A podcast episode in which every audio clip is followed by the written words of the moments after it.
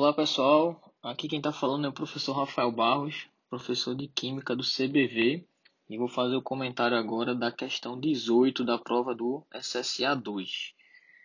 Talvez a questão mais trabalhosa da prova, né, porque ela exigiria várias etapas para resolução, mas ela, uma vez que o aluno consegue perceber o raciocínio, ela acaba tornando-se um tanto quanto rápida, digamos assim. Na solução, a gente quer descobrir o teor de cloreto, a alcalinidade e a dureza de uma água, de 50 ml de uma água através de titulação. O cloreto vai ser titulado pelo nitrato de prata, o carbonato de cálcio, que vai dar alcalinidade, vai ser titulado pelo ácido sulfúrico, e o mesmo carbonato vai ser titulado pela DTA para cálculo da dureza.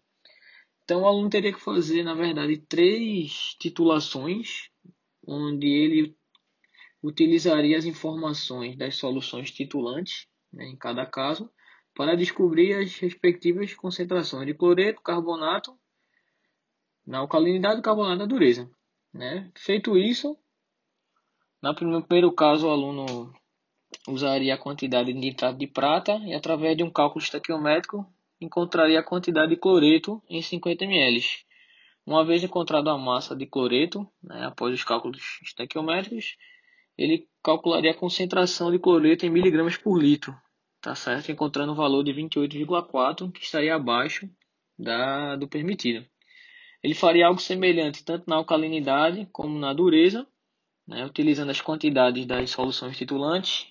No caso da alcalinidade, é, a quantidade de ácido sulfúrico, encontraria a massa de carbonato e dividiria pelo volume de 50 ml, achando uma concentração de 240 mg, o que estaria acima do permitido.